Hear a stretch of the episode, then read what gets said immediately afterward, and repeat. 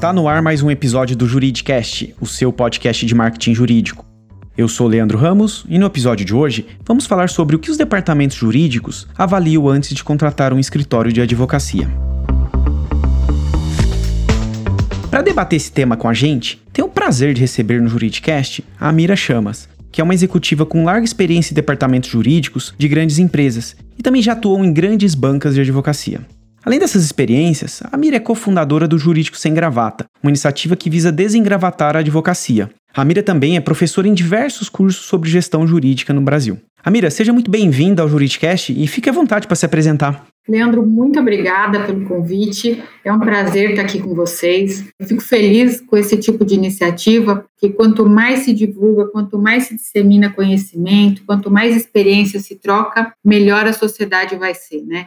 E a gente, mesmo com tantos advogados no Brasil, nunca é demais a gente compartilhar esse tipo de iniciativa. Então, me agrada muito esse projeto de vocês e eu fico muito honrada pelo convite. Muito obrigada. Eu que agradeço e o prazer é nosso tê-la aqui. E Amira, para a gente começar, você que é uma profissional com mais de 20 anos de experiência na área jurídica, tendo atuado aí em grandes empresas nacionais, internacionais, e também já viveu o outro lado, né? Já trabalhou em grandes escritórios. Do ponto de vista de uma executiva jurídica, qual é a importância da parceria entre os departamentos jurídicos das empresas com os escritórios de advocacia? Bem, olha, Leandro, para ser bem honesto, que eu sempre comento em todas as oportunidades que eu tenho, é que eu sou é, escrava, né, dos escritórios de advocacia. e da mesma forma, eles são também muito parceiros comigo em todos os trabalhos que a gente tem realizado juntos. Qual que é o grande ponto aí de convergência desse relacionamento? Advogados de empresa, eles desenvolvem outras habilidades, né? Outras diferentes habilidades em relação às habilidades que os escritórios de advocacia têm mais afeição, como as áreas técnicas do direito. O advogado de empresa, ele precisa ter uma visão de negócio diferenciada. Eu não posso ter uma visão apenas do conceito legal, né? Eu estou dentro de uma organização, então dentro dessa organização eu preciso acompanhar tanto o negócio quanto o desenvolvimento desse negócio. Por exemplo, uma empresa que lida com marcas ou que lida com publicidade precisa ter um departamento jurídico, uns advogados internos que apoiem que aquelas campanhas publicitárias, todos aqueles movimentos publicitários sejam feitos de acordo com o, o que está determinado em lei. Não para dizer não faça, mas para viabilizar o fazer, né? Já o advogado do escritório, na parceria com a empresa, ele vai dar o subsídio técnico jurídico para que essa, esse negócio saia. Então, esse ponto de encontro entre advogados de empresa e advogados escritórios, ele é tão importante que um não vive sem o outro. E quanto mais é, união de forças e de diferentes habilidades se tem, melhor o cliente é atendido. E o cliente, eu como dentro de uma empresa tenho um cliente interno e os advogados de escritório também têm os seus clientes externos. O mesmo cliente precisa ser bem atendido. Quanto mais sinergia se tem entre os dois perfis de advogados, melhor o cliente atendido, e esse é o propósito hoje em dia, né, de ter o cliente no centro de tudo, sendo bem atendido. Cliente satisfeito, com um trabalho enriquecido, né, um trabalho com diferentes pontos de vistas, ele tende a ser replicado muito mais vezes, e o advogado tende a ser convidado a participar de outros projetos e não ficando isolado né, na sua caixinha de departamento jurídico fechadinho lá, sentar no meio da operação. Então, a ideia é essa: unir força do advogado interno com o externo. As habilidades que são distintas precisam estar unidas para gerar o melhor resultado para o cliente, e assim o cliente se torna mais satisfeito. Perfeito, Amira. Baseado no que você respondeu, eu vejo uma dúvida muito comum entre os advogados dos escritórios que alguns departamentos jurídicos preferem internalizar os processos, enquanto que outros optam por passar essas demandas para os escritórios. Então a pergunta que eu tenho é: qual é o fator determinante para essa tomada de decisão, internalizar ou não os processos? Olha, Leandro, o modelo né, de departamento jurídico vem mudando e ele muda muito mesmo. Há 30 anos ele vem mudando. Então, por muitas vezes a gente viu escritórios de advocacia dentro de departamentos jurídicos, né? Departamentos jurídicos muito robustos, com profissionais de renome nas áreas técnicas. Depois teve uma migração para terceirização, depois um misto de terceirização e, e interno. Então, é, uma, é um mercado que se, se molda à medida da necessidade. A regra deveria ser, para você decidir se vai internalizar ou vai terceirizar o departamento jurídico, a regra deveria ser estratégia da empresa, certo? Porém, muitas vezes o que a gente vê é que essas decisões são tomadas com base nos orçamentos das empresas. O que se discute nesses momentos é troca-se o valor de folha de pagamento por despesas de honorários. Por maior que seja o valor dos honorários, em determinados momentos o valor é mais baixo do que uma folha de pagamento. Então, apesar de eu entender que supostamente a gente deveria tomar todas as decisões de um departamento jurídico, um formato de departamento jurídico, ser interno ou externo, com base em estratégia né, de negócio, infelizmente ainda no Brasil a gente toma essas decisões com base em orçamento. Então, à medida da necessidade, troca-se o valor alto de encargos de uma folha de pagamento pela despesa de honorários, que muitas vezes é muito mais fácil de você negociar do que manter né, um, um grupo em folha de pagamento onerando mais a empresa. Então, assim, infelizmente, do ponto de vista financeiro, a estratégia acaba perdendo lugar em detrimento do caixa. Perfeito, Amira. Você falou aqui de uma questão orçamentária, né? E, e, certamente ela tem um peso aí, como você mencionou, importante. Mas quais outros critérios que pesam na contratação das bancas, né, por parte das empresas? Na sua experiência, quais são esses elementos que as empresas mais valorizam hoje em dia na hora de escolher um escritório? Em geral, a expertise, sua qualificação em relação a algum assunto específico. Hoje, o que a gente vê é que tá, cada dia que passa, os advogados estão mais especialistas, né? E você acaba contratando pela especialidade. A gente contrata o saber jurídico. Por isso, cada vez mais o mercado está setorizado. Então, você tem hoje, quando um escritório é muito grande, tem uma banca muito full service, que é grande, tem muitos advogados, você acaba tendo especialistas para cada assunto, né? Mesmo dentro de uma área do direito, por exemplo, a área tributária, você acaba tendo subdivisões. Então, dentro da área tributária, por exemplo, tem o, advogado que é especialista em impostos diretos, impostos indiretos, tributação no meio digital. Dentro da área do consumidor, dentro varejo físico, varejo eletrônico. E você acaba tendo essas especialidades, o que é muito bom, né? Porque você tem mais opção, principalmente você tem um conhecimento mais fácil de ser absorvido, mas por outro lado, te dá mais dificuldade de desenvolver um trabalho completo com um advogado só. Você precisa geralmente de vários advogados. Então, nesse momento que a gente tem essa multidisciplinariedade de especialistas, né? O que acaba fazendo valer o jogo é a expertise, não mais o dinheiro. Eventualmente, Existem alguns tipos de serviços que você não precisa necessariamente do mega, hiper, ultra especialista. Você precisa de alguém que toque um determinado assunto que é trivial. Então, você vai atrás de uma banca que tenha um valor um pouco mais baixo do que uma outra banca que seja extremamente especialista. Então, o grande pulo do gato aí é contratar especialidade e contratar o saber jurídico porque dificilmente hoje a gente encontra um profissional na advocacia que responda por diversas áreas do direito, principalmente em escritórios maiores, bancas assim que tenham um grande número de advogados. Em geral, quando você vai discutir um assunto, sentam pelo menos uns cinco ou seis advogados na mesa, cada um dentro da sua área de especialidade, para responder uma questão da empresa. Isso aí é, é, complicado porque dificulta a contratação, quanto mais advogados, mais caro, e empresas hoje em dia estão tendo muita dificuldade para contratação. Então, esse tipo de coisa dificulta. Por outro lado, traz benefícios, porque as pessoas são extremamente especializadas e tem a resposta bem mais fácil, muito mais digerida do que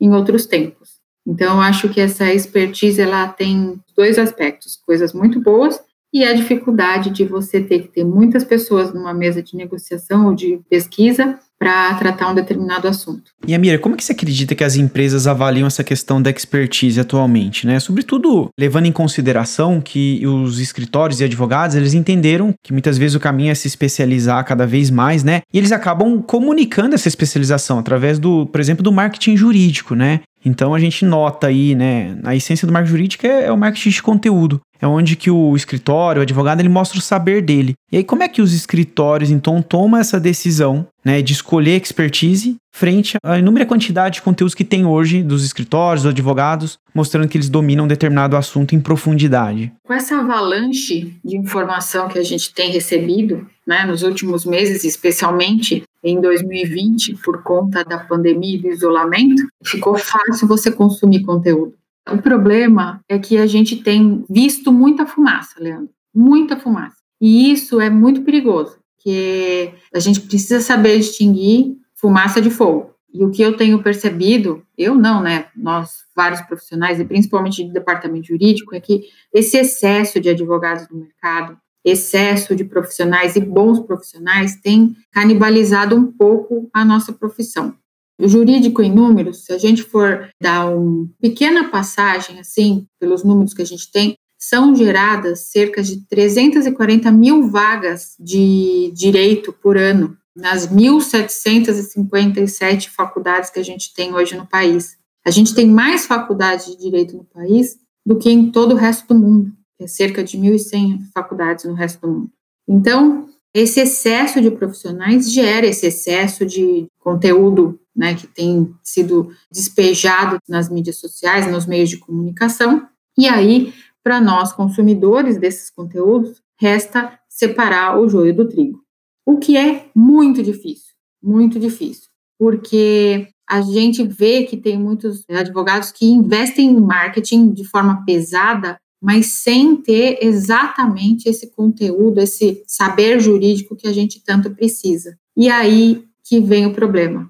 Porque você, um advogado que vende a fumacinha empacotada, né? Você coloca num potinho e vende a fumacinha, ela não se sustenta por muito tempo. E aí, se você não tem esse seu saber jurídico consolidado, essa fumaça ela esvazia no, do potinho rapidamente, né? Ela volatiliza muito fácil. Então, é muito importante os advogados que estejam com esse desejo de se lançar nos meios diversos de comunicação digitais, que eles tenham conhecimento técnico para compartilhar, porque compartilhar fumaça, ela não dura, as pessoas conseguem fazer essa distinção, pessoas com mais tempo de casa, assim como eu, por exemplo, a gente consegue ver de longe, mas ainda que se demore para perceber, isso aparece, né? Então é, é muito perigoso você vender o que você não entrega. E principalmente em relação à reputação, porque reputação é uma coisa que é, é difícil você recuperar depois de perdê-la. E pesquisas diversas que se tem de marketing confirmam que a melhor forma de marketing ainda continua sendo a indicação boca a boca.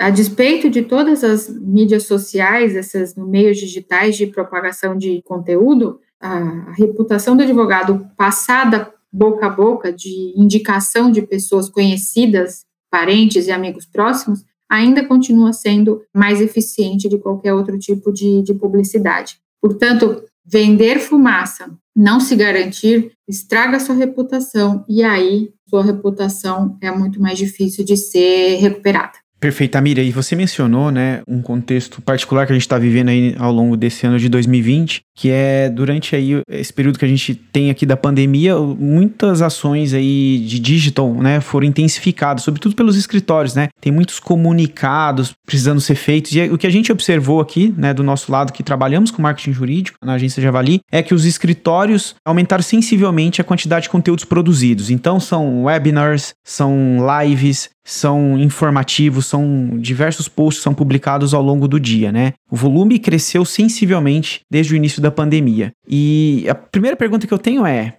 o executivo jurídico ele consegue consumir toda essa informação? A resposta é simples, não. Infelizmente não. Tem bons conteúdos, tem bastante conteúdo inovador, dá para consumir mais porque você não precisa se deslocar então, você consegue, de qualquer lugar que você esteja, você consegue consumir esse tipo de conteúdo, mas tem excesso.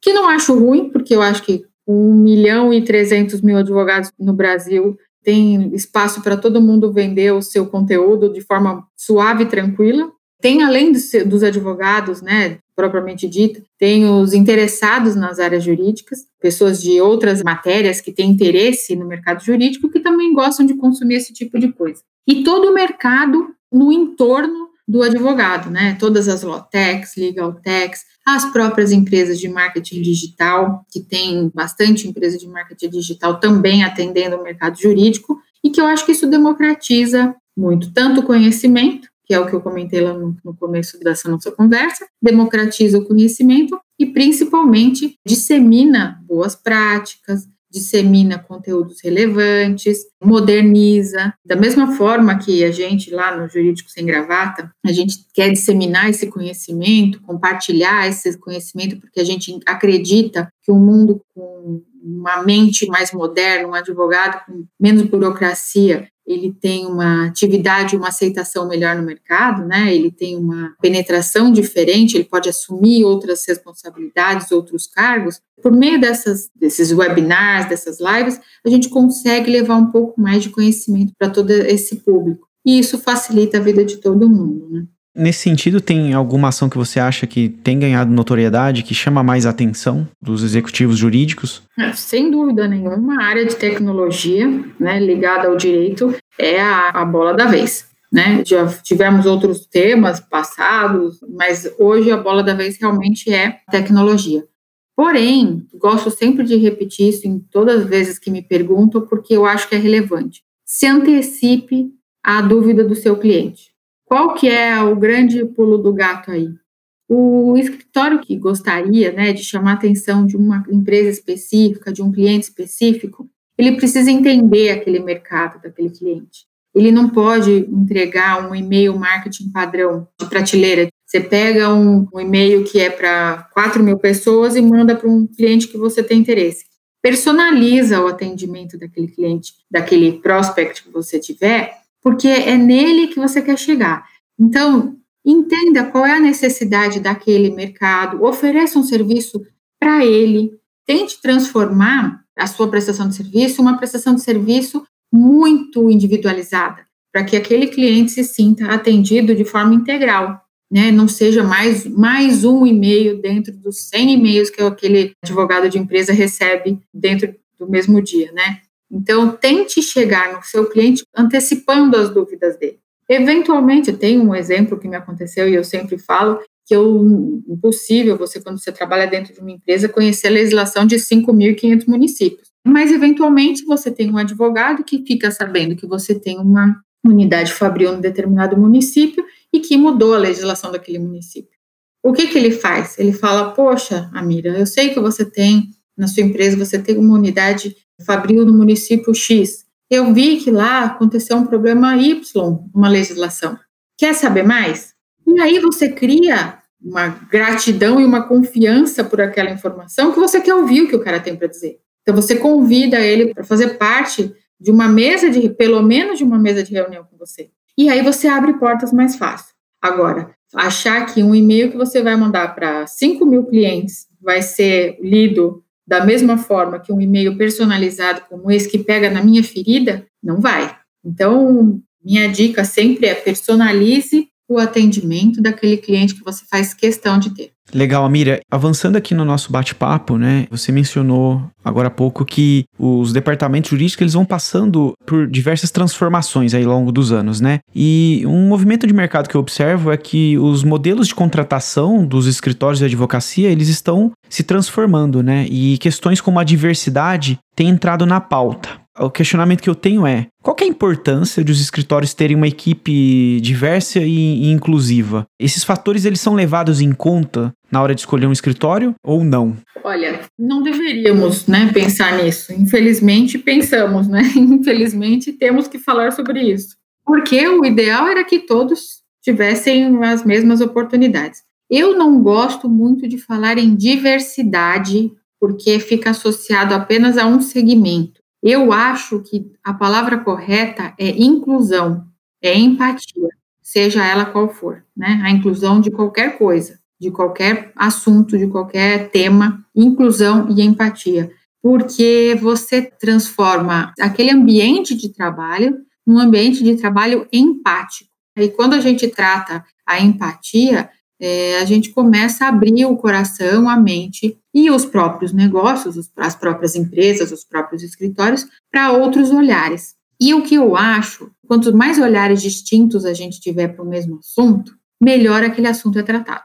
Vai me dizer que eu, que tenho uma origem libanesa, vou ter o mesmo olhar de uma pessoa que tem origem oriental, japonesa? Não, não tem. Então, quanto mais diverso os olhares para um mesmo assunto, mais rica fica a discussão. Então, quando umas, as empresas questionam os escritórios sobre a diversidade de pessoas nos times, né, quaisquer que sejam elas, volto a insistir, a inclusão e a empatia fazem muita diferença no resultado final de um trabalho e trazem também uma pluralidade de entendimentos que a gente não teria com um time homogêneo, com um time em que todos são iguais, em que todos respondem de forma como se fossem robozinhos.